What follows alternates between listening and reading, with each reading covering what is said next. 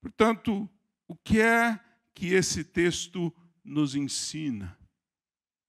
O que é que ele tem a nos dizer?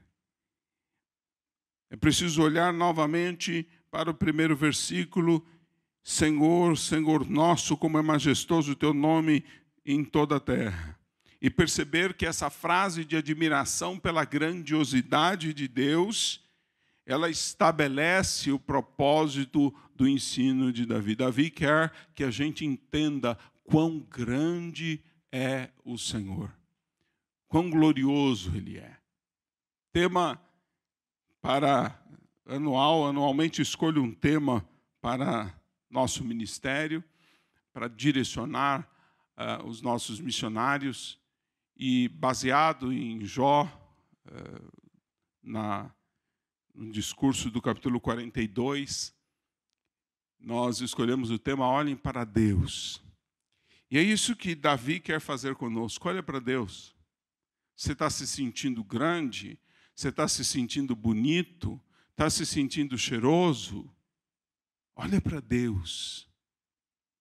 Está olhando demais para o seu umbigo. Está olhando demais para si próprio. Olha para Deus. O que é o homem?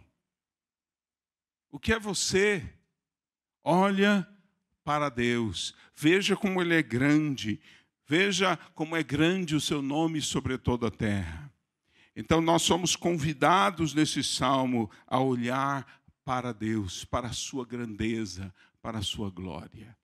Eu fico pensando no meio dos nossos dias quanto é que falta esse ensino. Nós estamos tão ocupados com os nossos problemas, tão ocupados com os nossos interesses, que não temos tempo de contemplar a grandeza de Deus, de perceber a magnificência, a glória, a majestade dele. E por causa disso, muitas vezes, nós nos metemos em, em, sofrimentos, em problemas e começamos a olhar para o mundo como, principalmente com os problemas que enfrentamos desde março do ano passado, e nós começamos a olhar para esses problemas, para essas dificuldades, e começamos a ser abatidos, a ser diminuídos, a ser enfraquecidos. Eu comecei o ano estudando Jó com os nossos missionários para que eles possam entender que o Senhor está no controle de todas as coisas. Bem sei que tudo podes e nenhum dos teus planos pode ser parado, nenhum dos teus planos pode ser impedido. É bastante interessante porque os crentes pedem a vontade de Deus, até nisso pecamos. Pedimos a vontade de Deus como se Deus só fosse começar a fazer a vontade dele a partir da nossa oração. Dizemos, Senhor, faz a tua vontade, como se nós tivéssemos autoridade para liberar Deus de fazer sua vontade. Deus, deixa eu avisar você disso. Deus faz a vontade dele sempre. Sempre.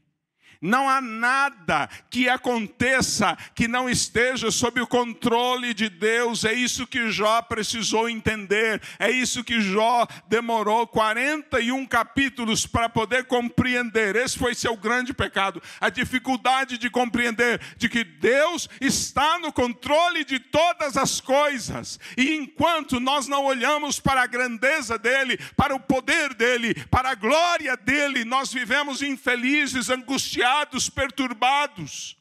Quando nós olhamos para as nossas forças, para a nossa capacidade, quando nós olhamos para a nossa inteligência, para os nossos recursos, nós somos diminuídos, angustiados, afligidos, aflitos, mas quando nós olhamos para um Deus que abate o forte, que levanta o fraco, que capacita o incapaz, esse Deus